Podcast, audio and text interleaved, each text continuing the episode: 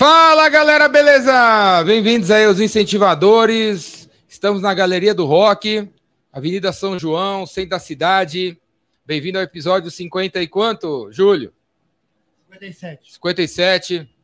Episódio 57. Se você não assistiu os anteriores, assiste aí, tá tudo gravado no meu canal no YouTube, ou você pode assistir no Spotify, onde você escuta podcasts, Apple, Android e tal.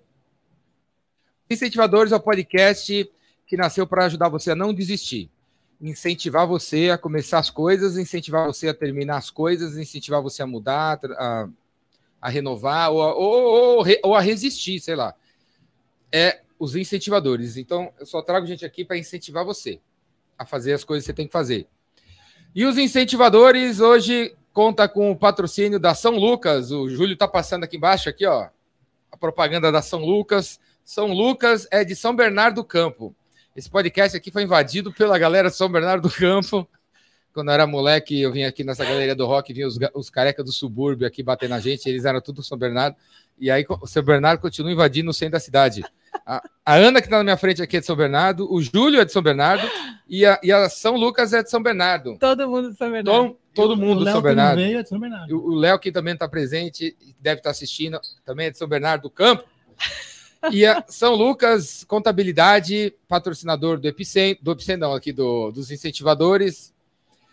É uma contabilidade que, cara, se você tem um contador que, se você estiver no shopping, você não reconhece ele, porque ele não dá as caras na sua empresa há mais de quatro anos, e agora ele tá com uma barba, né? Agora ele tá com cabelo, sem cabelo e tal. Você não reconheceria ele no shopping, porque ele só manda DARF e boleto pra você pagar?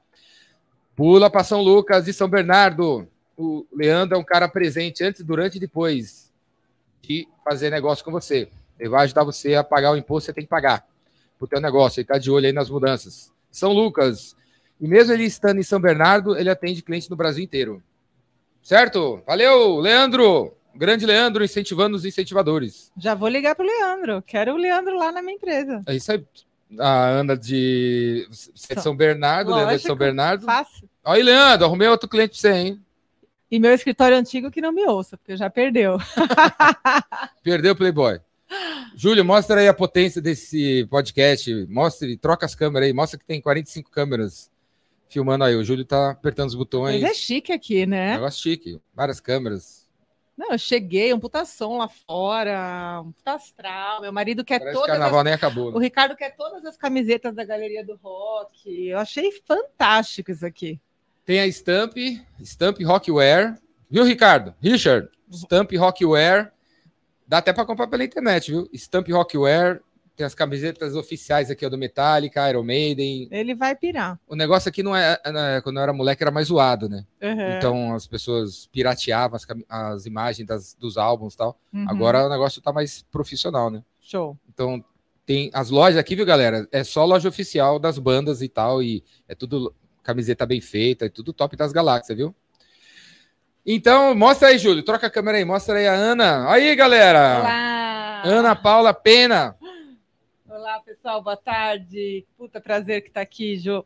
Jordaço daqui para você. Essa... Aí, Ana, essa aí é minha palheta. Eu sei, recebi no Epicentro. Ah, aqui, aqui, também tem a paleta maravilhosa. Tem, quem vem ganha paleta. Maravilhosa. Você toca alguma coisa? Não, eu não toco nada. Eu toco terror só na, em casa, ah, no consultório. Tá bom, né? já não, tá não, não para não falar que eu não toco nada, na faculdade eu era da bateria, assim, eu tocava surdo na bateria da faculdade. Mas aí Naquelas na zoação, baterias tinha um monte de gente. Sim, na, na, na balada. Se você não estiver assim. tocando bem, ninguém repara. É, é tipo isso, notar. é tipo isso, é, mas eu era boa, assim, eu era uma das líderes, assim, do surdo, surdo. do surdo eu era, surdo eu é era, eu, eu né? fazia o recorte ali, eu gostava da bagunça, né? Era samba? É, é porque a faculdade tem a, a, bateria da torcida, né? E a sua filha faz medicina, você vai ver só a loucura que é as intermédios da vida. Não, já, ela já É uma já loucura aquilo. então tem Já lá vi a 50 doidos tocando bateria, 800 tomando cerveja e assim a gente Não, vai. festa de faculdade de medicina parece um hospício, né? É, é, é um pouquinho puxado. Depois de, depois de frequentar uma faculdade, uma festa de- da faculdade de medicina, você fica com medo de buscar o médico. Dessa festa aí, né? Não, os caras. Não, pior que todos esses médicos aí passaram para essas festas, né? Sim, sim, sim, sim. É? Todos e, e, e, e- e, assim, a- e a gente que mora fora de, da- de casa, né, Jordão? Eu fiz faculdade em Santos e a tua filha. Ela, Campinas. ela faz Campinas, né? Então a gente tem, além da faculdade, que já é um ambiente de muita festa, né? É, a- a- estudante de medicina costuma fazer mais festa do que os outros estudantes universitários. E além disso, a gente morava fora de casa, a gente morava em repúblicas, né? É, que era assim, Já coisa era uma, maravilhosa. era uma festa também. Já era uma festa constante, eterna, e nossa, que fase maravilhosa. Seis anos incríveis da minha vida. Você é uma doutora. Sim. O seu Instagram é doutora Doutora Ana Paula Pena. DR, né? D- DRA Ana Paula Pena. Doutora de quê? Então, eu sou médica, eu sou neurologista. é, e eu trabalho atualmente com saúde mental e prevenção do burnout. É, Ó, galera, detalhe. ah, Júlio, mostra aí. ó, A Ana, o outfit da Ana aí, ó. mostra aí, filma aí, ó. O, toda de preto, ó. É, eu vim de preto, eu vim de couro, porque meu homena- marido falou assim, né? Como um bom roqueiro, ele disse: amor, você não vai com aquelas roupinhas que você trabalha, né? Lacinho no pescoço, blusinha de seda. Cornude, né? Hum. Vão te matar ali na galeria do rock, por mais democrático que eles sejam, né? Sapato escarpando rola. E eu também, eu sou muito eclética, sabe, Jordão? Eu curto rock, eu curto samba, eu, eu sou muito eclética. Então eu vim de tênis, eu vim de um vestidinho de couro para entrar no clima. Não, e antes de ir embora, vai fazer um piercing. né? Ave Maria, eu tinha, Uma tatuagem. Eu, eu adoro tatuagem, Faz- acho que eu vou tatua voltar. Ricardo aí eu no vou braço. voltar com o Ricardo aqui. O nome da. Quantas filhas? Gabriela e Maria Fernanda, eu vou voltar. Eu Tatua tenho umas aí. tatuagens escondidas, né? Porque médico a gente é mais assim, apesar que hoje em dia tá mudando, né? Eu tenho umas que, que o po- o povo não vê, assim, mas, Mas você eu acha que se o médico tiver um. atender o cliente com piercing no nariz, ele perde o cliente? É, não vai combinar muito, né? Passa É credibilidade? que, por exemplo, eu cuido. é, hoje em dia, com a galera que eu atendo, eu trabalho muito com o pessoal mais jovem, o povo, assim, é, economicamente ativo, né? Então, para o pessoal que eu atendo hoje, talvez não fosse tão chocante. Hum. Mas eu atendi durante muito tempo e ainda atendo. É, porque aí o cara vai falar assim: ela é louca que nem eu. Ela é doida que nem Vou eu. ficar né? aqui. Quem não é, né, Ela Jordão? vai me entender. No meu livro eu falo isso, eu conto a minha história, eu tenho um, um transtorno de ansiedade, que eu me cuido e tá tudo certo. Acho que o importante é a gente se conhecer, se tratar e tá tudo ok, né? É, Não, porque a gente pensa que os médicos são tudo. é, Estão tudo bem de saúde, né? pois é. Mas teve uma vez que eu, eu ia no dentista, e aí tá, eu tinha marcado o horário lá, e eu, eu, eu ia. Aí eu, na hora que eu tava saindo de casa para ir pro dentista, a secretária dele me ligou e falou que ele não ia poder atender, porque ele foi no dentista. Porque ele foi no dentista, ele tinha que ir no exatamente. dentista que deu uma dor no dente dele. Aham. Aí eu falei, ó, faz o seguinte, cancela a consulta aí, porque, pô, meu dentista tem canal, pô. Exato. Que moral ele exato. tem pra, te- pra tratar o meu? Então, e médico fica doente também, né? Então, é, eu, eu tenho ah, ah, um transtorno de ansiedade que eu cuido. Eu já tive burnout por duas ocasiões. Uma, eu estava acabando a residência de neurologia, que foi ultra pesada. Eu- então, assim, teve a fase da faculdade, né? Que foi aquele rock and roll maravilhoso em Santos. Depois eu fiz neurologia na USP, no Hospital das Clínicas. Então, eu fui assim para para o outro lado do planeta de ciência, de, né, de estudo, e, e aí mergulhei profundamente é, nessa coisa de, de, muito, de trabalhar demais, uma carga horária altíssima, muita cobrança, e, e aí eu é, tive um, um, quase burnout ali no final da residência. E um segundo burnout eu tive quando eu fui secretária municipal de saúde, né? Te falei, é, fui secretária em Santo André. Ah, peraí, você é médica do que mesmo? Você já falou? eu sou neurologista. Eu cortei, né? Não, já falei. Neurologista. Eu sou neurologista, é, mas, mas eu também é, eu também sou mestre em gestão de saúde pública. Então, eu fui secretária municipal de saúde. São né, Bernardo? De Santo André, na cidade do lado. E, e aí, lá eu sofri, eu fiquei um ano, e aí eu tive um burnout também ferrado, assim, e aí resolvi pôr o pé no freio também. E aí até é legal porque, é, quer dizer, legal não, né? Foi muito ruim, mas legal o, o aprendizado que tudo isso me trouxe, e por isso eu falo, acho que com muita propriedade e, e cuido legal dos meus pacientes, por não só pelo conhecimento técnico, mas por ter vivido tudo isso. O que, que é burnout? O burnout, Jordão, ele é o, o, a exaustão ocupacional, né? Assim, aquela fadiga absurda relacionada ao trabalho. É quando o cérebro bugou, assim, sabe? Dá um bug, né? Geral. Então, é, é o esgotamento mental, né? É o esgotamento físico, é o esgotamento psíquico relacionado à tua ocupação, ao teu trabalho, tá? E é importante a gente dizer que burnout não tem a ver com aquela pessoa que não curte o que faz, que não gosta do que faz. Muito pelo contrário, os estudos mostram que a, a galera que mais está suscetível ao burnout é o pessoal altamente engajado, que ama o que faz, que curte demais, que se dedica muito, e justamente por isso não percebe os sinais que o corpo vai dando de que o burnout está próximo e está chegando. Então, a galera que vai esticando ao máximo a corda, é, trabalha demais, não dorme, negligencia a saúde, para de se cuidar, tem ali um desequilíbrio absurdo entre a vida pessoal e profissional e aí isso dá um bug no cérebro, né? Porque o nosso cérebro ele precisa de descanso, ele precisa de pausa, né? Nosso cérebro ele vive na era analógica. O, o, cérebro não é digital, né?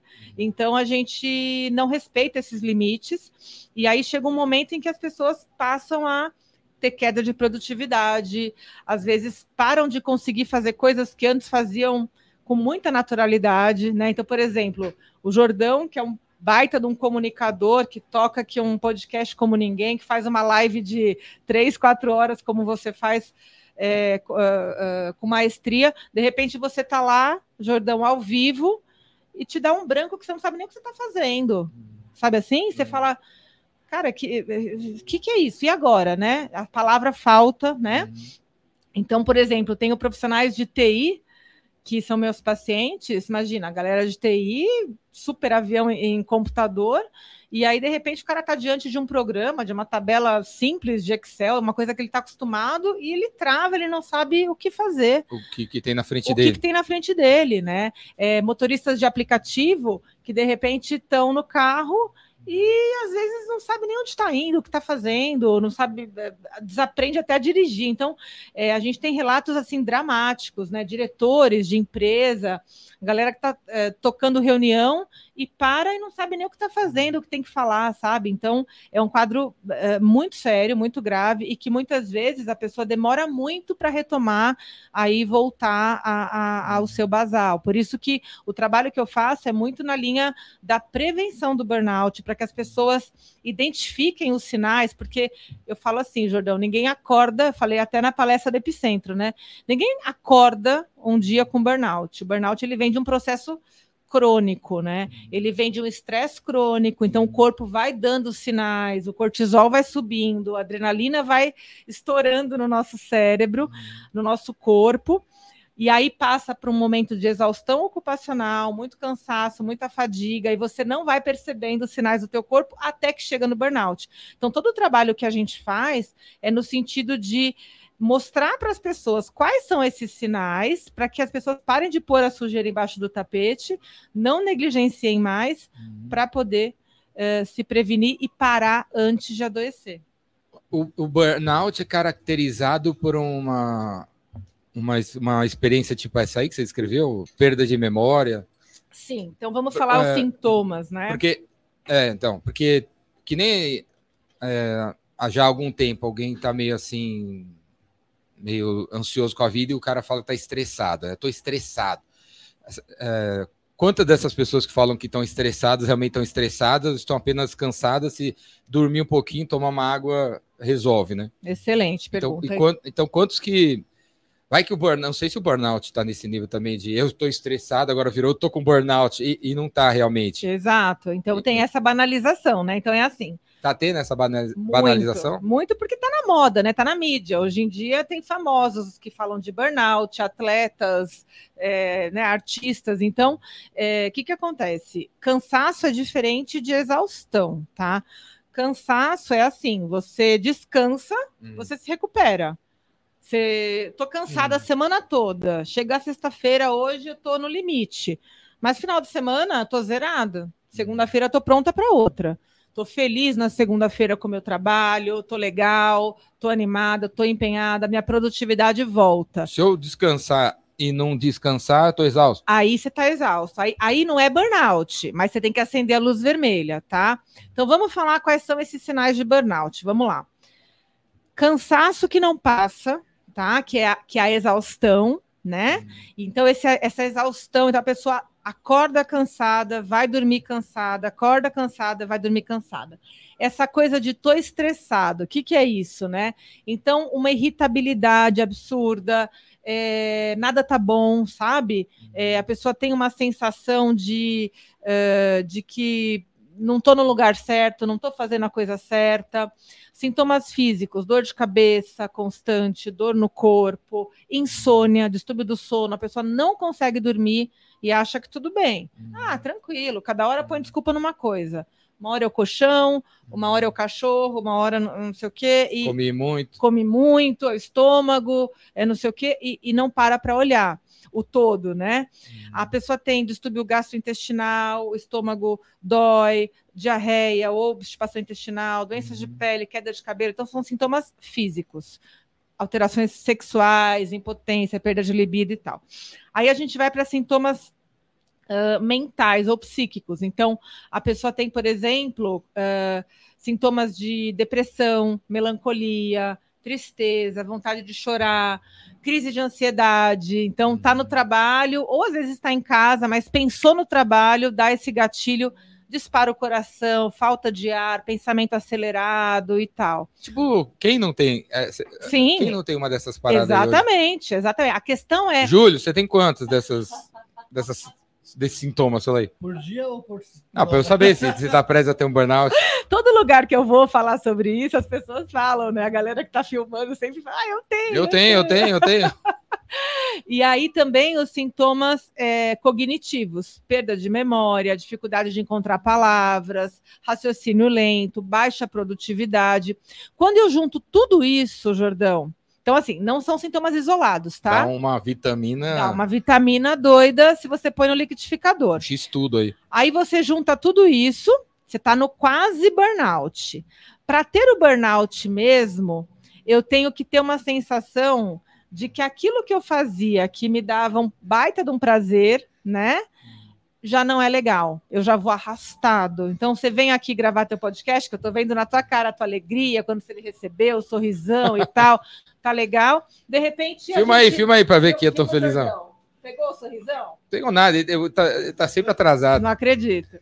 Ó, ó a baixa produtividade, produtividade tá eu vou deixar meu cartão com ele. Ele é meu vizinho. É bom deixar o cartão com, o Júlio. Ele é meu vizinho, eu vou tratar dele, deixa ele comigo. Aí, Jordão, olha só. É, a gente, por exemplo, começa, então, eu vou te encontrar, o Jordão tá meio, ah, vamos lá, vai, tem que gravar, né? Ah, tá bom, entendeu? Uhum. Você começa a empurrar o teu trabalho que antes você adorava. Você começa a duvidar da tua capacidade. Puta, será que eu sirvo para isso mesmo? Será que é isso mesmo que eu curto fazer? Uhum. E também tem uma outra coisa que é importante para ter o burnout, que está na uh, CID, né, na Classificação Internacional das Doenças, pela Organização Mundial de Saúde, que é a despersonalização. Olha esse nome feio, uhum. despersonalização é obrigatório para o diagnóstico. O uhum. é, que, que é isso, Jordão? É aquela pessoa que perdeu a humanidade. A pessoa ficou meio sem filtro, a pessoa ficou bocuda, a pessoa não olha mais para o outro, para o colega, para o chefe. Zero empatia. Zero empatia. Apática. Apática e zero empatia. Aí o diagnóstico do burnout está fechado. E por que, que é importante, Jordão, a gente falar de todos esses, esses sintomas, né? E, e, e ter certeza que não é só um estresse? Porque hoje em dia o burnout tem implicações jurídicas, né? relacionadas a, ao trabalho. Uhum. Porque com a nova CID-11, né, que é a classificação internacional das doenças, o burnout foi classificado como uma doença ocupacional. Assim como, por exemplo, se eu quebrar o dedo trabalhando, isso é uma doença ocupacional eu tenho uma implicação jurídica. Eu abro uma CAT, que é um acidente de trabalho, eu faço um monte de coisa, eu tenho estabilidade de emprego, todas aquelas coisas que a gente sabe. Uhum. Uh, hernia de disco, aquela LER que a gente tinha, lesão por esforços repetitivos, do punho, enfim. A todo mundo sabe de, Exatamente, todo mundo sabe. O burnout é a LER da cabeça, tá? Uhum. Então é a nova LER, né? Uhum. Então o burnout, para quem não sabe, é considerado um acidente de trabalho, tá? Nossa. O burnout, você abre CAT. Então, para quem, é, eu sei que muitas Você não, pessoas... consegue, você não consegue ter burnout na vida pessoal? Não, na No vida sur- pessoal, não. Eu sou surfista de fim de semana. Não, não, aí que tá. Para chamar de burnout tem que estar ligado ao trabalho. É, eu posso, obviamente, ter um surfista exausto, eu posso ter uma mãe exausta, eu posso ter é, uma dona de casa exausta, e ninguém está aqui é, desmerecendo esse sofrimento, tá? Mas ah, é um outro tipo de exaustão.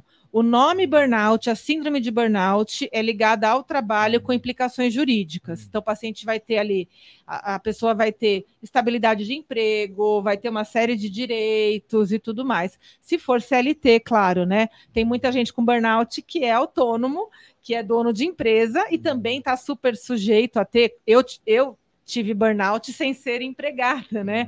Então, como eu Você te teve falei. duas vezes burnout. Eu tive duas quase burnout. Eu não cheguei a ter o burnout, né? Eu não cheguei na despersonalização, mas eu tive um quadro quase de burnout, mas é, consegui identificar antes e Você teve um momento saí- assim de branco, um branco assim? branco. Eu estava, eu era secretária de saúde, eu estava numa mesa negociando com o sindicato sar- o salário dos enfermeiros, Uhum. décimo terceiro, e a gente não tinha dinheiro para pagar, porque a prefeitura vive sem dinheiro, né, de todos os municípios.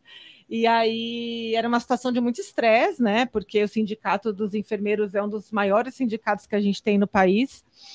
E, e era uma situação ali, eu estava naquela, me sentindo muito acuada e tal, e a gente estava no auge da negociação, e eu entendendo a importância de pagar o 13 terceiro para aquelas pessoas e tal, Fim de ano. sem exato. Então, aquilo me causou assim, eu tive uma crise de ansiedade e eu não conseguia mais falar, assim, eu fui para o banheiro chorar, foi uma coisa horrorosa. Eu tinha dois assessores que foram atrás de mim, assim, me ajudar e pedir desculpas depois. E aí o pessoal me acudiu, foi uma coisa horrorosa. E a partir daquele dia eu pedi demissão. Eu vi que eh, eu não ia dar conta daquele, daquele, daquele estresse todo. anos? É, foi 2017, eu tô com 46, eu tinha 41. Eu acho que nem foi a idade, sabe, Jordão? Acho que a, a, a política, ela, eu já comentei com você, né? A política, ela exige um. Acho que uma. um- um- Estômago, né? eu não queria falar, mas o Júlio me ajudou. Exige um estômago, sim, e exige, acho que, uma, uma frieza, assim, que eu não tenho. Eu sou, eu sou, né? Você já está me conhecendo mais, eu sou muito do sentimento, eu sou muito empática, eu sou muito. Eu me, eu me jogo muito. Eu já me coloquei no lugar do enfermeiro que não estava recebendo dinheiro, sabe assim? Então eu sofro demais. E a política, você tem que ter um certo distanciamento ali, né? E você foi parar lá por quê? porque eu, como eu, como eu tinha, porque foi assim, eu, eu era coordenadora de um serviço grande de neurologia de São Bernardo, que foi muito reconhecido, porque a minha tese de mestrado, é, eu implantei a linha de cuidado do AVC em São Bernardo do Campo. Então, aliás, Júlio, Deus livre, se alguém da família tiver AVC, é só ligar para o SAMU que tudo vai correr muito bem. Aliás, é modelo é, o atendimento do AVC em São Bernardo é modelo para o Brasil todo, tá? É, E fui eu que Bernardo- fiz, viu? É, Eu- modesta, você viu que eu sou modesta, né? Eu, eu Eu, falo, sou modesta. eu falo pro Jordão, a São Bernardo é primeiro mundo. ele não mundo, acredita. coisa Ele não acredita. Hum. Não tem esfinge, mas é primeiro mundo. Não Então, se eu for, finge, se eu for, exato. se eu tiver tendo um, um AVC aqui, fala, me levem para São Me Bernardo. levem para São Bernardo, é que não dá tempo. É que assim- aí deixa eu aproveitar uma coisa, Jordão, é o seguinte. Para quem não sabe, usar a minha especialidade aí para fazer um alerta. Para quem não sabe, o AVC tem tratamento nas primeiras quatro horas e meia, tá? Muita gente não sabe disso e fica esperando ver se as coisas melhoram em casa. O AVC, se você for socorrido a tempo, num pronto-socorro que está preparado para te receber, você pode ah, usar uma medicação que é um trombolítico, que vai dissolver, se for um AVC isquêmico, que é 85% dos AVC são isquêmicos, ele pode dissolver aquele coágulo, aquele trombo, e você pode ser curado do AVC. Então, esse trabalho de educação da, da população e da velocidade de transporte do paciente para o centro é, de, é, de referência do AVC é muito importante, né? E aí, modéstia à parte, fui eu que implantei, que foi a minha tese, é, porque eu fiz todo esse trabalho de conexão de todas as UPAs. O Júlio sabe o tamanho do São Bernardo, a gente tem muitas UPAs, muitas UBS e a gente conseguiu fazer tudo isso lá. Como que eu sei que eu estou tendo AVC? Então vamos lá, boa pergunta. É... Eu tenho dificuldade para falar, tá? As palavras ficam meio como se tivesse uma batata na boca, ou a boca torta, ou dificuldade para movimentar um braço ou uma perna. Esses são os três sintomas principais. Depois eu posso ter também formigamento em metade do corpo ou dificuldade visual, tá? Qualquer um desses sintomas que começam de uma hora para outra, imediatamente eu tenho que ligar SAMU 192. Não é para ligar para o vizinho, nem para o marido, nem para o filho, nem para o coleguinha, nem correr para o pronto-socorro do convênio. Não é para fazer GPT isso. não funciona? Não é para fazer uma live no Instagram nem no YouTube. É para você imediatamente ligar para o SAMU 192. Por quê? Porque o SAMU está preparado para o socorro imediato do AVC nas primeiras horas. Ele vai te levar para um centro de referência perto de onde você está, para você receber esse trombolítico, tá? Por quê? A maioria dos hospitais de convênio não tem esse preparo. A maioria dos hospitais de pronto-socorro público periférico não tem esse preparo. Então, não adianta você pegar o carro e ir para lugar nenhum, tá? E aí, voltando então à história da. Fazendo esse parêntese. O, falando, de... falando de AVC, quando era, eu era é, criança, é, tá. não, não, não existia essa palavra. Sim. Essa, não sei, doença. Falava derrame. Era é, o derrame. É, é, então, então sempre teve AVC, só sempre. que mudou o nome. A gente, né? a gente chamava de derrame, né? É. Era o derrame. Então o derrame da minha, derrame na minha, da minha época virou AVC. É o AVC, que é o acidente o vascular nome, então. cerebral. Mas Mudou é, o nome. É a mesma coisa. É a mesma coisa. E para sua ah. filha, linda, novinha, para a faculdade, que eu dava aula em faculdade, né? É, recente, até, até pouco tempo atrás, mudou de novo. Isquemia. Em vez, de, em vez de acidente vascular cerebral, agora é acidente vascular encefálico. Então, toda hora eles estão mudando só para.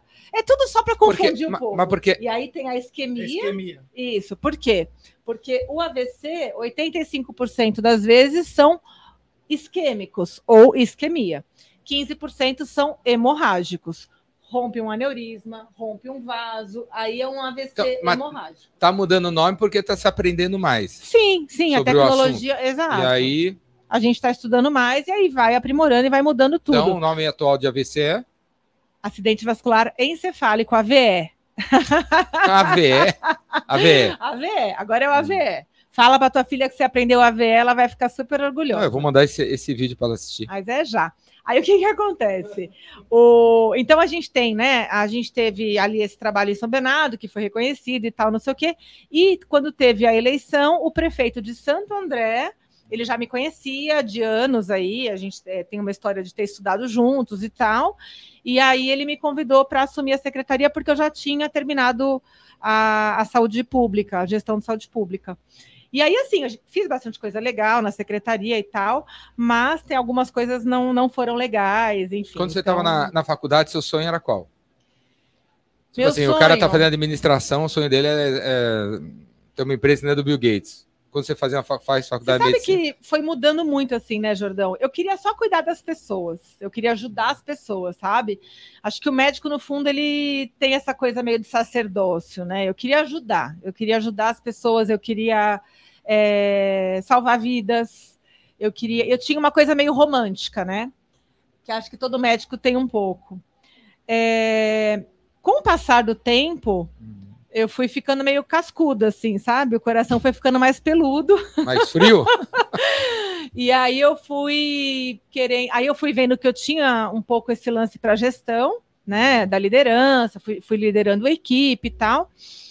E aí fui, fui, coordenadora. Aí depois da secretaria, eu fui diretora da, uh, da atenção básica, cuidava de todos os postos de saúde de São Caetano. Também foi muito legal e tal. É... E aí depois eu comecei a entender que eu podia levar aquilo que eu sei, que eu, que eu conheço, para muito mais gente. Aí foi quando eu, eu entrei na internet, né? Uhum. E aí foi quando eu conheci o Joel, e através do Joel conheci você e tal, com a intenção de levar conhecimento para mais pessoas. Então, hoje eu tenho um podcast, que é o Neurotalks, que você foi lá e foi incrível, é, que aliás eu falo que foi um dos episódios mais legais que a gente já gravou no Neurotalks. É, Neurotox. Aí, Neurotox. Está disponível na, no YouTube, no YouTube Spotify. Spotify e tudo mais. Neurotox. Vou colocar o link aqui embaixo, galera. O Júlio vai colocar aí. Coloca aí, Júlio. Na área de comentário. É, então, assim, uh, nossa, que chuva, né? Tá Chovendo aqui na Galeria do Rock. É, e aí, pessoal, tem então, né, é, essa questão. Uh, da. Eu até me perdi aqui, onde a gente estava, de levar informação para a internet, né? De, deixa eu aproveitar, claro. já que você se perdeu aí. O... Ótimo. Tem uma curiosidade, né? O... Você então está lá na faculdade de medicina, abrindo os corpos, sei lá, vendo como um corpo funciona, o cérebro, não sei o que, funciona. E aí, quando o cara vem com as, sei lá, uma parada cortada, ele morre enquanto você estava lá estudando o corpo, em que momento. Em que momento. É, em algum momento você viu uma a alma, assim, o, espírito da pessoa? Uhum. Como é que Deus. É, como é que a espiritualidade. Como é que você vê espírito, sendo médica e vendo que o corpo. É, se você desligar alguma coisa, ele para. O, onde é que. É, como é que você vê a espiritualidade como médica? Eu vejo o tempo inteiro, assim, Jordão. É... Desde o começo, assim, sabe? Na anatomia, a gente via aquele corpo que estava lá no laboratório há tanto tempo, né? Com aquele cheiro de formol horroroso. Hoje em dia o pessoal estuda em boneco mais, né? Mas na época a gente tinha laboratório de anatomia mesmo.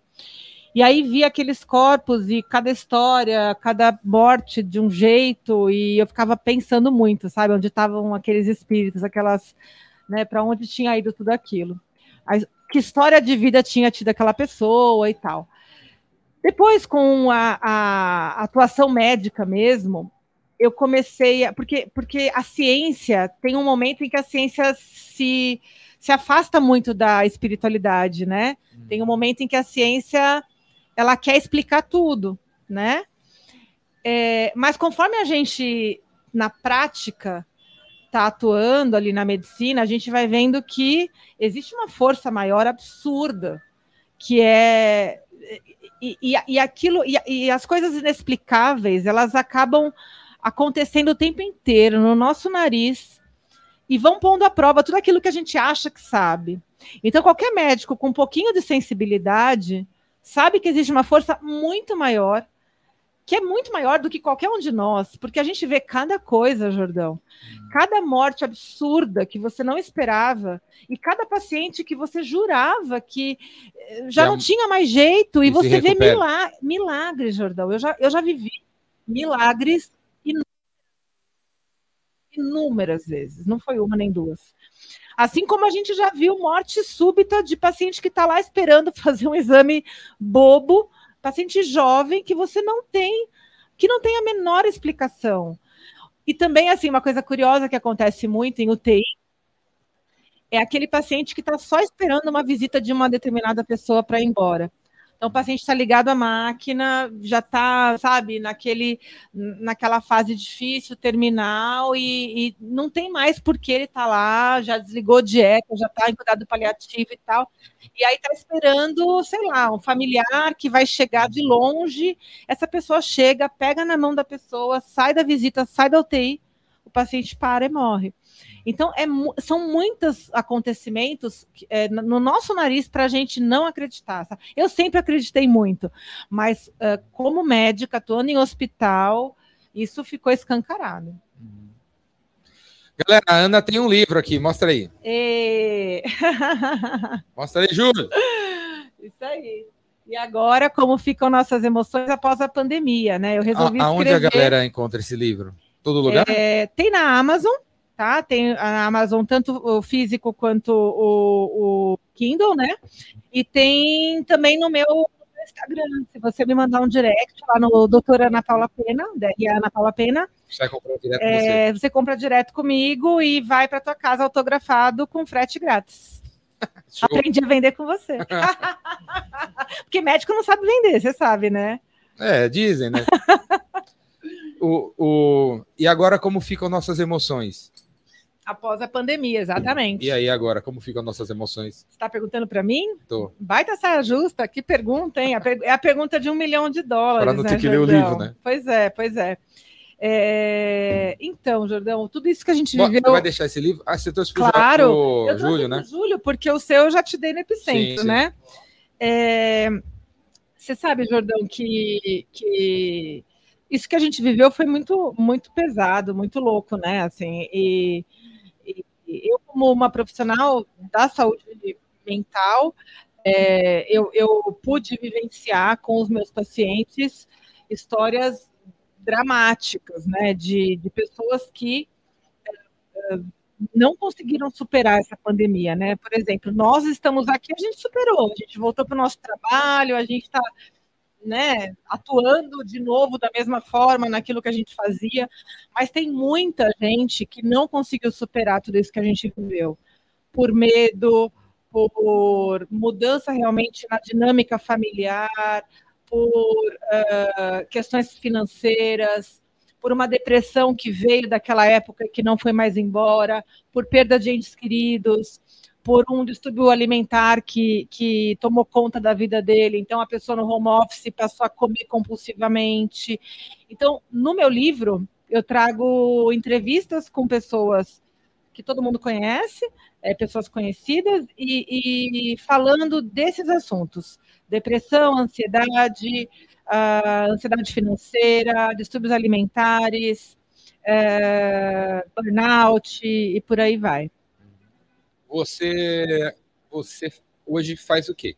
Então vamos lá, o que, que eu faço que, hoje? assi- é, quem que pode procurar você? Tá, vamos lá. Hoje eu tenho uma. Então, assim, depois que eu fui para a internet, né, e aí eu conheci o Joel, que é meu mentor, né, e aliás eu sempre quis te conhecer, porque Mas tem ele, uma. não foi, ele não foi seu mentor de, de medicina. Não, não, meu o Joel eu procurei justamente porque eu estava nesse momento de Veio burnout. É, é, depois do burnout, assim, eu mergulhei no meu consultório e eu quis ir para a internet e fazer algo diferente. Tanto do ponto de vista financeiro, porque eu queria parar de vender a minha hora e queria escalar meu negócio, mas também Atingir mais gente. atingir mais pessoas com o meu conhecimento, que eu sabia que eu tinha estudado para burro para chegar até lá, né? E procurei o Joel nessa, nessa intenção. Comecei a segui-lo, e aí surgiu a oportunidade de fazer a mentoria com ele e fui.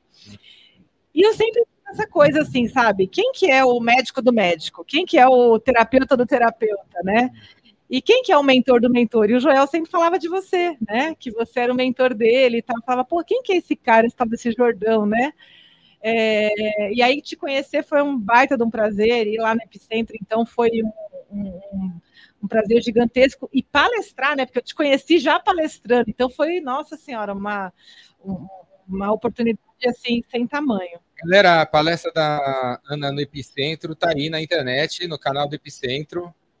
Vai aí no YouTube, abre outra aba aí no Chrome, YouTube, ou Epicentro TV. Não precisa nem Epicentro TV, coloca Ana Paula Pena Epicentro, vai cair na palestra da Ana. Júlio, coloca aí pra galera aí, o link direto. Você tá dando trabalho pro Júlio, hein? Coitado do Júlio. Tem que gente. Vai trabalhar, estar em ele- burnout. Caramba, Gente, eu cuido de saúde mental dos trabalhadores. Júlio, obrigado. Depois Vamos lá, eu vou eu, eu vou É passar que ele, ele, fica vou de, ele, senão ele fica o dia inteiro comendo da- diamante negro ali, ó. ah não, aí engorda do suplementar, aí não rola. Bur, é pra fazer um burn das calorias. Tá bom, tá bom.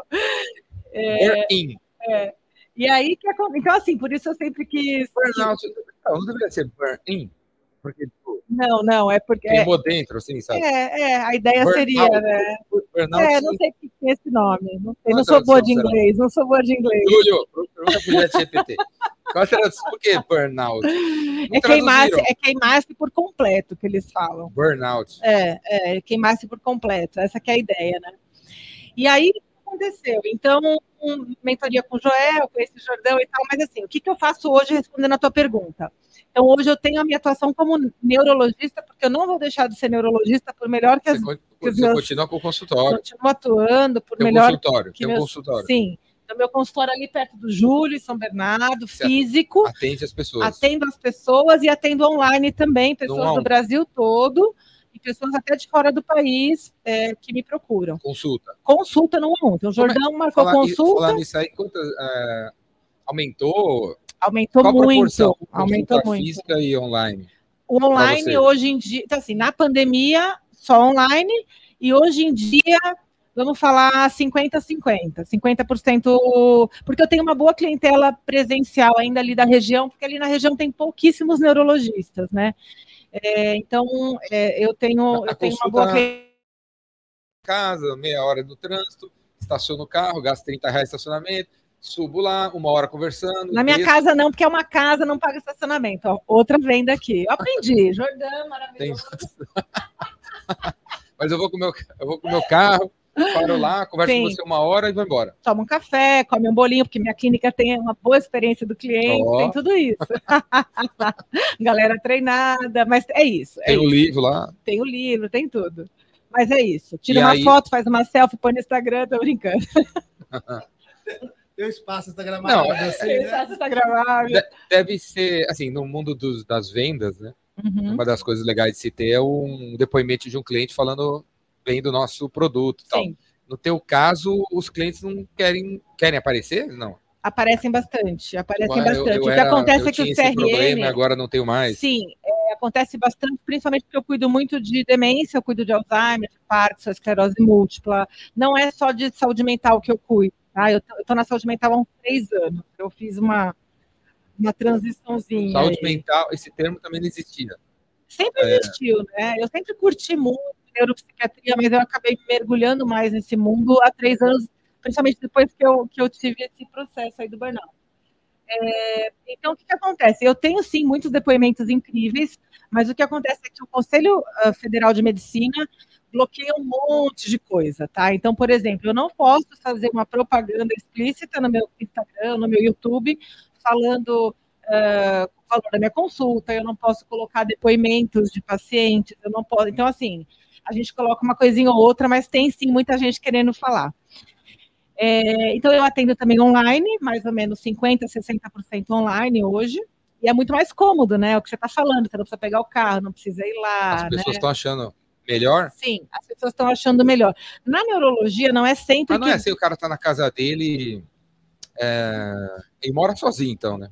Porque tá na casa dele revelando as coisas pra você que ele não conta pra mulher dele, a mulher dele tá lá de fora. É, geralmente. Quando é que ela- essa pessoa tá. Quando Se é- ela, ela se se é- conecta com você, não, de um carro? É, se é em casa, é, o que, que acontece? Se é uma consulta online, a gente tem várias, várias formas. Então, eu tenho pessoas que estão falam comigo do trabalho, com fone de ouvido, e vão para uma salinha isolada, falam comigo do carro, falam comigo de casa está sozinho, ou fica num quarto fechado e tá tudo certo, entendeu? Então, outras pessoas preferem, não, para mim não dá. Eu tenho paciente que pega avião e vem passar em consulta comigo, falando, eu prefiro passar presencialmente. Ou vem do interior de São Paulo, dirige três, quatro horas, porque gosta da experiência e prefere estar tá sendo visto por mim. E também a neurologia tem algumas ah, questões que a gente precisa examinar, precisa pôr a mão no paciente. Quando é um burnout, não precisa, eu posso fazer a consulta só virtual. Mas, por exemplo, se é um Alzheimer, se é uma esclerose múltipla, se é uma cefaleia, muitas vezes eu preciso examinar, eu preciso pôr a mão em você, fazer fundo de olho, não dá para fazer só online, tá? É, enfim, então eu tenho essa minha atuação como neurologista, eu tenho uma atuação hoje, eu sou mentora de médicos. Então, é, ah, tá. Eu sou burro. Tá. Não, você não é burro. Não, eu, sou igno- eu sou ignorante nesse assunto assim. O que, que é neurologia, psicologia, psiquiatria? Tá. Qual que é a diferença? Vamos lá. É, então vamos lá. A neurologia é uma especialidade médica. Então, eu fiz medicina, eu fiz uma residência médica, né? Três anos de residência, para me tornar neurologista. O neurologista ele cuida de dor de cabeça, AVC, esclerose múltipla, Alzheimer, Parkinson, é, e um monte de outras doenças Doenças neurológicas e hoje em dia também essa atuação não é, não é do cérebro. é do, é do cérebro. Neurológicas. Neurológica é do é, cérebro. É do cérebro. É do É cérebro. do cérebro. É do cérebro. Certeza. Então, certeza. Porque Entra, por quê? Porque, por exemplo, se eu tenho perda de memória e esse bug, entre aspas, aí, de, do cérebro, de uma, um declínio cognitivo tão importante, então também é tratado pelo neurologista. O psiquiatra também é um médico que também fez residência, mas o psiquiatra cuida de doenças mentais como ansiedade, depressão, esquizofrenia, coisas mais graves também, transtorno bipolar, é, uh, álcool e drogas, é, enfim, o psiquiatra tem um pouco a ver, mas geralmente é, a depressão leve, a ansiedade leve, a neuro cuida. As coisas mais severas ficam com o psiquiatra, tá? E o psicólogo, então, assim, tanto neuro quanto psiquiatra, é, a gente medica, a gente tem o CRM, a gente tem um, o poder de medicar e de fazer intervenções no seu corpo, tá? O psicólogo, ele fez uma faculdade diferente, ele fez uma faculdade de psicologia, onde ele estudou os aspectos da mente humana, né? E ele trata com psicoterapia com sessões semanais ou quinzenais de conversa, para te ajudar a entender suas questões mentais, pessoais e profissionais. Enfim. A tua consulta não tem conversa. não, tô... não rola conversa. Essa paulada. Não, tô brincando. Claro que rola, né? Rola muita conversa, né? É conversa. Mas o que acontece? O, qual a diferença? Né? A diferença de uma consulta médica, na consulta médica a gente uh, pega todo histórico médico. Então, para mim, como médica, que vou te prescrever um remédio no final, de, provavelmente, eu preciso saber se você é diabético. Eu vou fazer um raciocínio clínico na minha cabeça.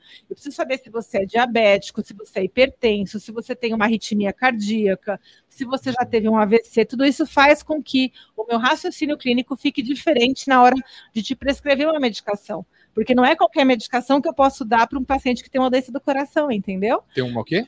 Uma doença do coração, por exemplo, uma arritmia cardíaca, já teve um infarto, você, enfim. Mas ele vem com esse histórico. Ele já vem, a gente vai perguntando, né? Exatamente. Tá? Eu sei, por exemplo, o médico examina, ele tem um exame mas, neurológico. Outra pergunta de criança, assim, né? O, esse, você acha que esse, as doenças do coração são, é, é são essa, essa essa que você citou, é, são causadas pelas doenças do cérebro ou não tem nada a ver uma coisa com a outra? O coração pode dar pau sozinho? O coração pode dar pau sozinho, então existem muitas arritmias que vêm do nada, são idiopáticas que a gente chama, vem sem explicação nenhuma. Tem questões genéticas, mas também pode vir do nada. Mas sim, o estresse e a ansiedade pode sim predispor uma arritmia cardíaca, uma taquicardia, uma fibrilação atrial, pode sim. Até o próprio infarto, né? Quantos pacientes a gente ouve falar, puto, o cara era super estressado, agora infartou morreu. Né? Estresse é uma doença, então? Sim, com certeza, com certeza. Você trata? Eu trato, eu trato. Qual, qual, qual a diferença de estresse para. Estresse é, você diria que é um nível abaixo do burnout? Isso, então assim, como é que a gente tem? Então vamos lá. O estresse é qualquer reação do meu corpo a um estímulo externo, tá? Então, por exemplo, eu cheguei aqui, cheguei aqui num lugar diferente, não sabia onde era o estúdio, é, é, rola um estresse, né? Onde é que é? Peraí, dá um frio na barriga, vou ligar para o Jordão, uma baita música alta, chovendo e tal, o motorista parou o carro, conseguiu parar. No... Dá, um, dá uma sensação de desconforto, tá? Vou gravar, é ao vivo, baita responsabilidade, os incentivadores sempre quis vir, não tinha nem roupa para vir, enfim, né? ah, tá bem, né? né? De então, couro? É elegante, né? Toda de é. couro, toda trabalhada no couro. Enfim, a gente, a gente é, é, rola um estresse, mas é um estresse bom, é um estresse pontual, é um estresse que me impulsiona, é um estresse que me faz estar focada, centrada e só tá falando coisa, espero que correta para você. Não estou falando groselha aqui. Não, não tá não. Né? Agora, é, esse estresse é, então, então tem um estresse, né? Até na palestra do Epicentro, fazendo um jabazinho aqui da, da palestra. Assiste aí, galera. assistirem. Compartilha na palestra, aí, eu pus até uma, uma, um slide mostrando né, que esse estresse tem um momento ali da curva em que ele aumenta a minha produtividade, ele aumenta a minha atenção, meu foco, minha concentração.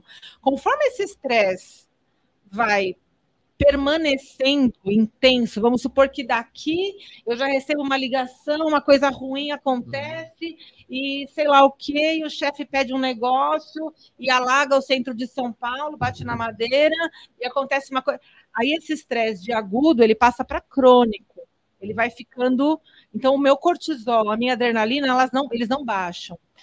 Vai pensando isso, Jordão, no dia a dia. Hum tá? Então, o estresse crônico, principalmente ligado ao trabalho, né? Ele é o início do processo de burnout. Então, o burnout, como eu falei, me acorda com burnout, começa no estresse crônico, que você não administrou, não soube parar na hora certa, e você vai caminhando para esse burnout. Qual que é a receita do bolo para não ter estresse, nem burnout, nem nada aquela, aqueles sintomas todos que você citou ali. Qual você acha? Qual é a receita? Receita do bolo. Já pega um milhão de dólares da resposta, né? Isso, né, meu? O cara pega umas perguntas que tá louco. É... Ó, Jordão, acho que tem, tem muitas tem muitos pulos do gato aí e nem e, e tô longe e não tenho a, a, a intenção aqui de, de, de, saber todos quem sou eu, mas tem alguns importantes. Por exemplo, cuidar do sono. O sono é uma coisa que a gente negligencia demais, né? É, cada vez mais as pessoas dormem pior, dormem menos e acham que está tudo bem.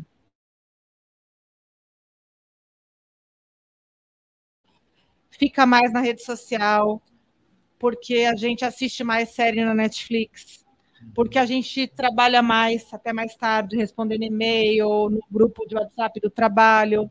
A gente é, não dorme bem porque, sei lá, por N razões, ou porque está na moda acordar às quatro da manhã, só que aí eu não percebo que para eu acordar às quatro e meia, cinco horas, eu tenho que dormir às dez, entendeu? Não adianta nada você entrar na moda de acordar às cinco da manhã, ok, nenhum problema. Eu também, durante um bom tempo, acordei esse horário, mas hoje, com a rotina que eu tenho, não cabe mais. Você acorda que hora? Hoje eu acordo às seis. É, tá bom, né? Tá ótimo, mas assim, já acordei às cinco, mas hoje, indo dormir às onze, para mim, eu preciso de sete horas de sono. E cada um vai precisar de uma quantidade de horas, né? Que quantidade é essa? É aquela quantidade que você acorda pronto para outra.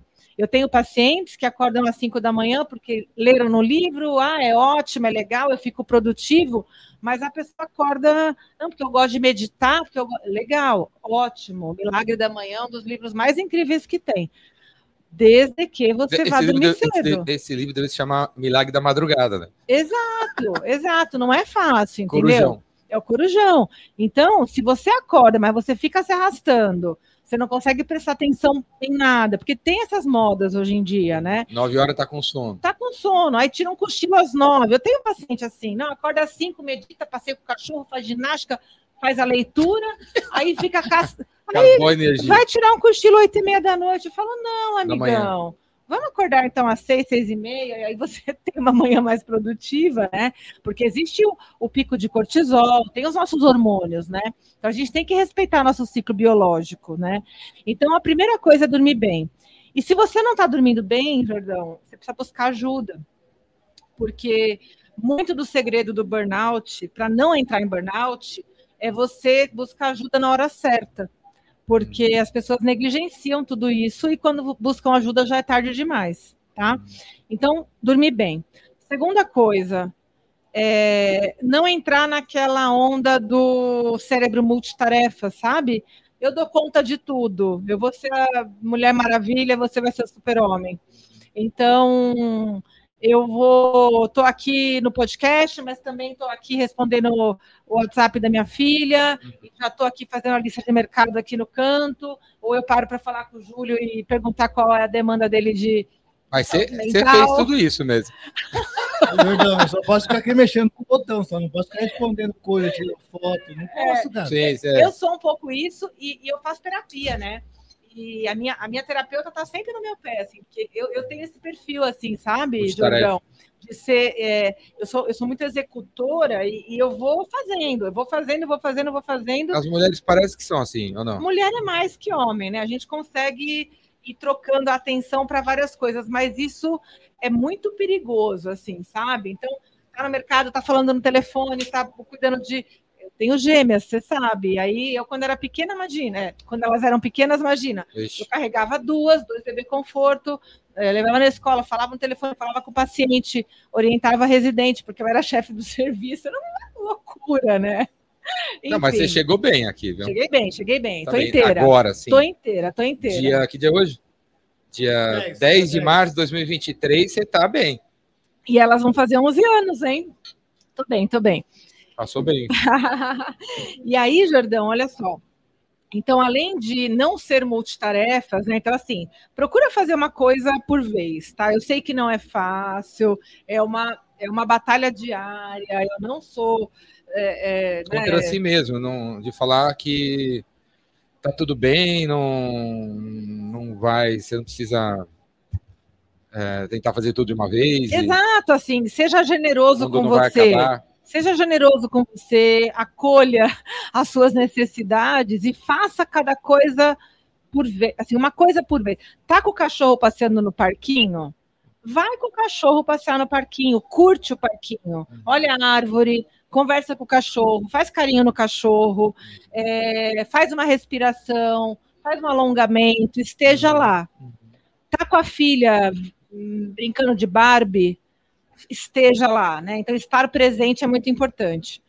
É, e eu sei que não é fácil, tá? Mas procure estar presente. Eu, quando estou com meu paciente, eu estou com meu paciente. Meu celular fica com a minha secretária, que ela, se, se tocar o telefone da escola, ela vai atender. Eu estou com um paciente e pode estourar o mundo, que eu não. Claro, se for Hum. da escola das minhas filhas, a minha secretária vai invadir meu consultório com o pé na porta. É a, é a única ordem que ela tem de, de interromper a consulta. O resto, eu sou total focada naquilo que eu estou fazendo.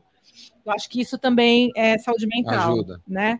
É, uma outra coisa, Jordão, que é muito importante é essencialismo na veia, que é aprender a dizer não, né? Que é uma grande dificuldade que a gente tem de colocar limites nas coisas, né? A gente quer agradar todo mundo, a gente já falou disso, né? Você disse que você é o cara do sim, Eu né? gosto de falar assim.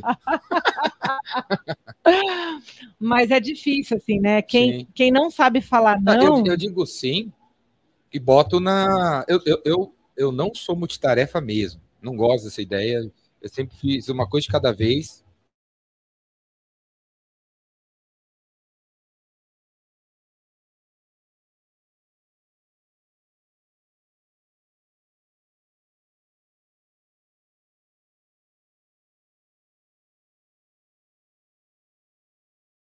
Ficar pra lá. Demora, mas eu chego lá. Uhum, Mas nesse sentido, assim. Porque perfeito. eu realmente, eu também não. Eu tô com o cachorro, tô com o cachorro, tô aqui, eu tô aqui. Eu tô no Kindle, eu tô no Kindle. Uhum. Eu tô escrevendo, tô escrevendo. E por isso que você tem essa saúde mental invejável, porque, cara, é, é, é muito difícil a gente não saber falar não, né? E isso para quem vai ter burnout é terrível, porque assim, o cara tá trabalhando, aí chega uma demanda a mais, chega outra, o chefe pede só mais uma coisinha, ou você que é empreendedor, o cliente pede só mais uma coisinha, ou ele te exige um pouco demais, ou ele passa do horário. E aí, hoje em dia, infelizmente, tem muita gente sem noção no mundo, né? Então, tem cliente que manda mensagem pro, pro prestador de serviço às 11 da noite, exigindo uma coisa que não tem nada de urgente, entendeu? Então, é, o mundo está meio pirado, né? Então, assim, vou te falar como médica. Eu já recebi de paciente, todos os meus pacientes têm meu celular. É, e, e eu já recebi de paciente é, exames de rotina que eu peço para, por exemplo, paciente que tem esclerose múltipla faz é, exame de rotina, hemograma, TGO, TGP, aquelas coisas aradas para ver fígado e tal. Ele tem que fazer a cada três meses, só para ver se está tudo bem.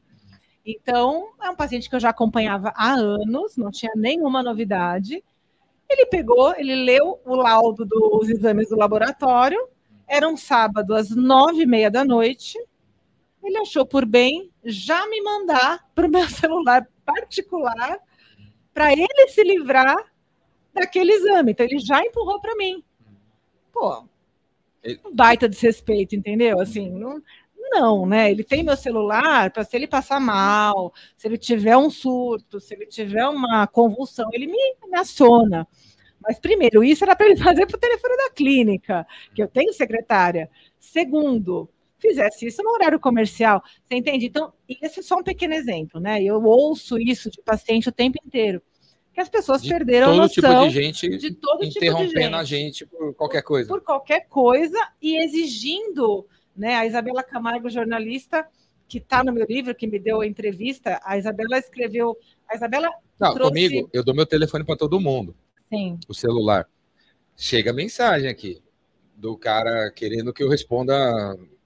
Te mostra aqui que chegou há pouco. Aí, é umas coisas bem loucas mesmo. Assim. Eu vendo trigo para para Colômbia e aí o, o dólar baixou e eu tenho três funcionários, não sei se eu mandei eles embora. É tipo uns quatro fatores que eu nunca ouvi falar. o cara e- quer que você resolva a o que, que vida você acha que eu dele. devo fazer? Aí eu não. É, passa 20 minutos, ele fala, pô, você não vai responder? É isso. Aí eu falo, meu velho, cara, eu vou. Você tá na fila aqui, cara. Eu vou responder quando chegar a hora de eu responder. Exato. Mas, mas eu falo isso, ó, espera aí, eu te coloquei na lista aqui. Uma hora eu respondo. Sim. Você acha que o quê? Isso aqui, ó, assim, É pastelaria? é, tipo, o seu, você deve É. ter sido uma criança que não viu, não, né, cara? Exato. Então, vai ouvir de mim. Eu não, eu não, não é nem não, nem sim, velho. Aguenta aí o seu tempo, paciência, cara. E, mas acontece comigo, Exato. direto. O cara quer que eu responda na hora. E eu- a minha saúde, para porque eu gosto da minha saúde mental, fala, ó, você entrou na fila, se você tá chateado, e os caras falam, pô, pra que, que você coloca o teu telefone na internet se você não atende rápido? Que Porque você aqui fala- não é que, que você fala que telefônica. você faz tudo de graça pros outros se você não atende na hora que a gente quer? Sim. O cara fala isso. Meu Deus. Fala, é, meu que velho. Então tá, né? Então. Beleza. É, é. Quer me, é, me cancela na internet. Diz aí que eu não presto. Faz o. Cria o ódio interno dentro de A você. hashtag. Escri, é, ser difícil. hater, hate, hate me. Mas eu, acho- não vou me hatear, não, só porque você tá dizendo isso, viu? Olha, eu acho que criar um hater do Jordão vai ser difícil, hein? Hate me. cara querido pela internet, vou dizer. É, me odeio, me odeio, mas eu não, você não, essa conversa não vai fazer eu me odiar, não. Eu me sentir mal porque eu não consegui te atender na hora que você quer, velho. Sim. Então, e essa hipervelocidade das pessoas, essa necessidade de resposta, esse imediatismo, né? Então, por exemplo. E outra, talvez essa questão não é nem urgente, né? Exato. Não é nem urgente. Essa pergunta dele tá deve estar errada. Se eu responder, ele não vai fazer nada mesmo. Não vai tomar uma atitude. Não vai tomar Exato. atitude e tá reclamando que eu não respondi. Exato. Então, e a- Então, a- eu- como eu acho que é isso aí, exato. A- então, a- voltando, né? A Isabela que, que a Isabela que trouxe, era jornalista da Globo, teve um burnout, ela que trouxe essa questão do burnout à tona, né? Ela escreveu um livro que é best-seller e tal. E Ela que transforma o burn- burnout numa moda? ela trouxe a Isabela que começou a falar de burnout. Ela falou do caso dela, ela é jornalista, foi demitida da Globo depois que ela voltou da licença, e aí ela trouxe esse assunto, Mi- Pra irmã, mesa, minha irmã assim, teve né? burnout. teve. Minha irmã tem dois anos a menos que eu. Ela tá bem? Foi diagnosticada com burnout mesmo. A, a, a- a empresa afastou ela. Tá. Ela ficou meio piripaque aí. É. De dar os brancos aí e tal. Sim, sim. Muita gente Agora, tem. ela pare... tá melhor, tá bem. Mas Ah. de vira e mexe, ela fala que tá mal. É. Então, fica com sequela, né? E, ela, e a Isabela fala muito isso, né? Eu já fiz live com ela, ela foi no meu podcast, ela fala isso. Que as pessoas estão tão imediatistas que, assim, chega um WhatsApp, e a Isabela, ela aprendeu a se, a se organizar muito desse jeito, assim. Ela tem a hora que ela responde o WhatsApp, ela tem a hora que ela responde tal coisa, ela é muito... é, Ela consegue se organizar direitinho, né? E, e ela fala, tem pessoas que mandam o WhatsApp, Aí você não respondeu. Aí a pessoa fica, não vai responder? Olha aqui, e não sei o quê. Aí a pessoa liga, você não atende. Aí a pessoa manda um e-mail. E, né? sabe- e eu, meu- eu com o meu WhatsApp, eu, eu, eu deixo as pessoas verem que o pauzinho é azul. Sabe aquela. Quando você... Ah, eu tirei. Eu, tirei Eu não tirei. Ah, Eu não tirei. Deus. É justamente para ensinar paciência para os caras. É. Eu abro a mensagem desse cara que fala Colômbia, frango, varejo, governo, licitação. O que eu Esfinge. faço? Aí ele vê que eu vi, que eu li e não respondo. Tá. Aí ele fica lá com dois pauzinhos azul. Pô, meu, você viu aqui, não vai falar nada? O Jordão é um terapeuta, na Reze, verdade, cara, né? vai, reze três Ave Maria aí, toma quatro copos d'água. Você precisa dos quatro copos d'água antes da minha resposta. Você precisa relaxar aí, aprender a ter paciência de eu responder, ô gafanhoto. Não é, não vou. Adorei. O que, que, eu, que adianta te responder agora? Você Aham, tá, você tá todo blá blá blá blá blá aí. Vou Só Adorei. daqui a pouco. Adorei. Eu não tiro os pau azul. Você vê, todo mundo vê meus pau azul aí. Ai, fantástico. Então é isso, assim, esse imediatismo tá deixando a galera meio, meio piradinha. Aí você, antes, antes de começar em office, estava falando que a galera tá, tá, tá pirando e tal. Aham, Não sei se você pode contar Sim. alguns casos aí de, de saúde mental no momento. Ah, Jordão, é, não posso. a gente- se a gente não der nome, a gente pode. Assim, né? Eu acho que, que é, é isso. Assim, acho que o imediatismo fala muito disso, né? De todo mundo querer tudo para ontem. Ah, eu vejo muito essas relações de trabalho, assim, um assédio absurdo, as pessoas sofrendo assédio ah, assim, de uma forma doentia mesmo é, principalmente pela questão econômica que a gente está vivendo. Então, assim, ah, ó, a tua equipe foi reduzida, agora você tem três vezes mais trabalho para fazer. E se reclamar, se fizer cara feia, tem quem faça. Isso de grandes empresas, de grandes corporações, assim, sabe? Então, eu tenho ficado assustada com as coisas que eu vejo e, e, e a forma como as pessoas estão se relacionando com o trabalho, assim, né? Tem sido uma forma perniciosa, assim, sabe? É, eu ouço muito dos pacientes que, que estão sofrendo isso, né? É, e claro, as histórias eu tenho de, de pessoas, ah, sei lá, que estão hoje em dia a questão acho que política trouxe, né, eu- tenho um paciente que, que teve uma angina na época das eleições e quase infartou, né? Angina é aquele pré-infarto.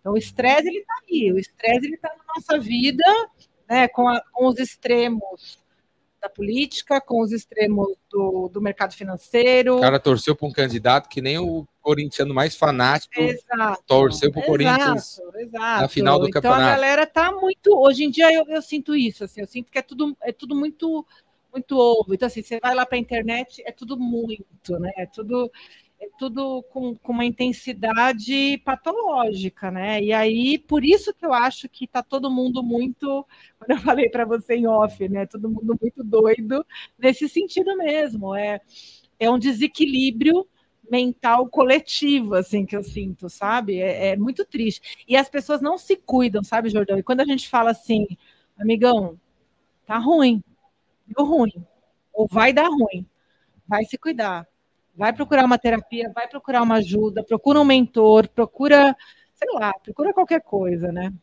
Tem muita gente que acha que não precisa, que acha que dá conta, que bate no peito. Que diz acha- que o problema não é ele, né? É o mundo, O problema são os outros. é o mundo, exato. Eu tô, eu tô bem, eu tô Eu certo. tô sempre Eu tô bem. certo, né? Eu tô certo, eu Os tô outros bem. estão errados. Exato. Exato. Eu Aí não bem. aí esse cara acha que não precisa de ajuda, né? Não precisa, imagina, ele tá ótimo, ele tá bem, exato. Hoje eu fiquei duas horas no telefone com um amigo meu, a mulher dele quer se separar dele, e aí para ele foi um choque, assim. Como assim? A gente se ama, a gente sempre... Como assim? A gente vai viver para sempre? E, e aí ele pegou ele de surpresa, que eu acho que, como assim? Veio da onde isso aí? Aí ele... Ela começou a falar as coisas e aí depois aí a gente conversando, ele veio falar as coisas que ela falou para ele. Meu, ela, ela te falou, é, não é do nada, é o cara que não percebeu, né? Exato. E aí eu falei assim, eu conheço esse cara há muito tempo, 40 anos. Aí eu tava, semana passada, semana retrasada, semana retrasada tive com ele, a gente se encontra. E aí ele, ele eu falei para ele no telefone hoje, você é a mesma, ela, ela reclamou que ele não muda, né? E, e aí falei para ele, meu, você, não, você é a mesma pessoa que eu conheci com 12 anos de idade, você não mudou nada, nada, zero. Uhum. Você é a mesma pessoa, Uhum. o mesmo jeito de pensar, mindset Sim. aí e tal. Qualquer coisa que a gente falar aqui, você, dá, você, mesmo, você faz aquele deboche aí e dá aquela resposta chutada. Você não conhece o assunto. Se eu falar sobre rugby com ele, ele vai dar uma resposta que não dá dinheiro e você nunca tem nem investigado o que é rugby, sabe? Uhum. E você não mudou nada em 40 anos de vida, zero, Uhum. a mesma cabeça. E aí a tua mulher que- Cansou. cansou, quer mudança, quer evolução, quer não sei o que, quer não sei o que lá, e deve ter tentado falar de um assunto novo com você, e você, pá, um assunto novo, você responde do jeito velho, aí pegou ele de surpresa. Uhum. Fiquei duas horas com ele- conversando com ele, duas horas, vou ver se amanhã Que bom que ele ligou para você, porque você é um cara que eu acho que tem um Ah, poder ele queria de conversar, e aí amanhã eu vou me encontrar com ele. sorte É. a dele, sorte a dele, porque tem pessoas que são péssimos conselheiros. Acho que você, Jordão, é um cara muito iluminado nesse sentido de poder ajudar as pessoas, né? A tua, a tua visão do mundo, das pessoas, da vida, eu acho que pode ajudar. Quem sabe você salva um casamento aí.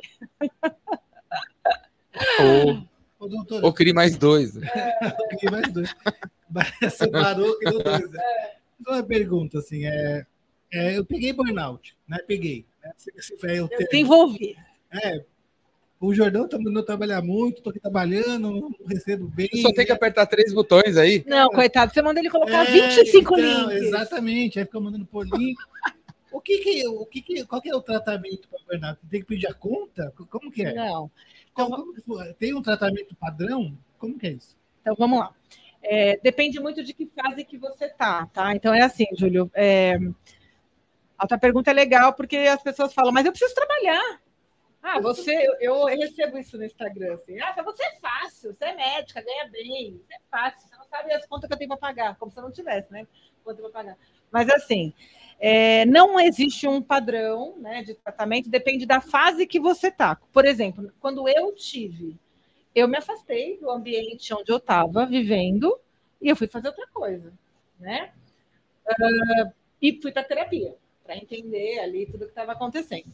Então, é, afastar daquele ambiente estressor, pelo menos por um tempo, é fundamental. Então, se você é CLT, você vai ter um atestado. Se você e, a- e quanto tempo de atestado? No- a gente começa com 15 dias e vai avaliando. Tem gente que é três meses, seis meses, um ano, nunca mais volta, depende. Tá? Tem Minha irmã, acho que foi três meses. que- tem gente que não consegue. Exato, exato. Tem gente que não consegue voltar. Ah, vai deixar sequela? Tem gente que não. Tem gente que deixa sequelas importantes. Depende muito da fase em que você detectou esse burnout, tá? É, então, o afastamento é importante porque é aquilo, né? Você tá jogando futebol, você machucou o joelho, você tem que sair de campo, né? Então, Você tem que sair de campo para poder se cuidar.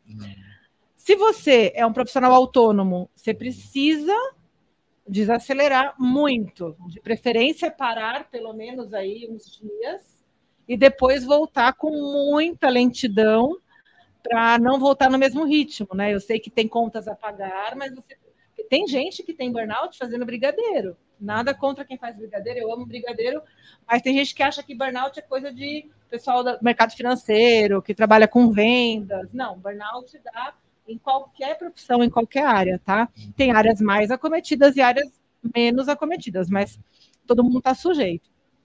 Minha irmã trabalha com programação, Computação computação. É uma, é uma galera que, que tem muito, assim. Bancário, pessoal de computa- computação, é, pessoal da saúde tem muito, médico, enfermagem, é, Tem risco, professor. tem risco, tem meta. Sim, Deve- vendedor, vendedor tem muito, tá? Muito, muito, muito burnout. É, então, o que, que acontece? Você, você afastou do trabalho, psicoterapia vai ser importante até para entender de que, em que momento que você se deixou. é, é, porque Levar. o burnout, é, o burnout ele não é só culpa da empresa ou do trabalho, é também muito da forma como você se relaciona, sabe, Jordão? Por que, que eu me joguei tanto e por que, que eu Com deixei você mesmo. isso? Por que, que eu me descuidei tanto? Por que, que eu não olhei para os meus momentos de pausa, de lazer? Por que, que eu larguei minha atividade física? Por que, que eu larguei o meu sono? Por que, que eu deixei o trabalho tomar conta da minha vida? Porque o trabalho tem que ser uma parte da tua vida, não tudo, né? Então a terapia é importante, porque tudo que a gente faz demais é porque está faltando alguma coisa, né? Então, se eu estou trabalhando demais, está faltando muita coisa. E você sabe que nesse processo de tratamento do burnout, Júlio, muita gente até se divorcia porque descobre que estava trabalhando tanto porque não queria voltar para casa, não queria eh, estar diante de um casamento que já não existe mais, sabe? Então tem muita coisa aí por trás, tá? É, muitos casos a gente precisa medicar, tá? É, é, bem comum precisar dar remédio, não é obrigatório, mas é muito comum a gente precisa medicar é, e aprender esse processo todo de terapia a limpar, né? a, a, a colocar limites, limites de horário, aprender a dizer não, é, aprender a delegar funções, aprender que você não é o, o multitarefas que faz tudo, é, e se cuidar, né? Autocuidado de uma forma geral, atividade física, sono, alimentação e tal. E aí você agora foi para a internet, vai, vai aumentar. Agora escreveu o livro. Sim. Você só mais tá trabalho. é mais trabalho. Então, mas você sabe que eu nunca me senti tão bem, tão centrada, porque eu consegui organizar minha vida de uma forma muito equilibrada. Então, assim, terça e sexta eu estou em casa, eu só atendo alunos de mentoria, eu faço mentoria para médicos que querem melhorar a performance do consultório, largar plano de saúde, faturar mais e se posicionar na internet, porque eu aprendi a fazer a coisa da enfim, né, do Instagram e tudo mais, pelo menos dentro ali dos médicos que geralmente não sabem fazer, eh, não sabem uh, o que pode, o que não pode e tal, eu acabei estudando isso. Então, eu faço mentoria, faço palestra de saúde mental e prevenção de burnout em empresas e tal, para para prevenir mesmo. Uhum. e atualmente eu tenho um curso, inclusive, vou fazer um jabá, posso? Faz. Vamos embora. Então, quarta-feira é, agora, se você for lá no meu Instagram, você faz a sua inscrição é, para um evento gratuito que chama Anatomia do Burnout. É, Quarta, é... Dia 15, 15. 15 de março, às 19 horas, chama Anatomia do Burnout, onde a gente vai falar tudo sobre o burnout, no sentido de o que você tem que saber, um pouco isso que a gente está falando, mas de uma forma mais aprofundada, para não entrar no burnout. Que horas? Né? Às 19 horas. Live? Tá? É uma, é uma live, exatamente. Vai no passar Instagram. no. É, na verdade, a inscrição é no Instagram. É, é, tá lá no meu link da bio do Instagram. Mas vai ser pelo YouTube, tá? E, e a gente. Eu tenho um e-book também, quem quiser saber mais, que está gratuito lá no, no, meu, no meu link da bio também. Ó, oh, cheio das coisas. Aprendi a vender. Aprendeu a vender bem, viu? E tem o um podcast. Neurotox. Neurotox.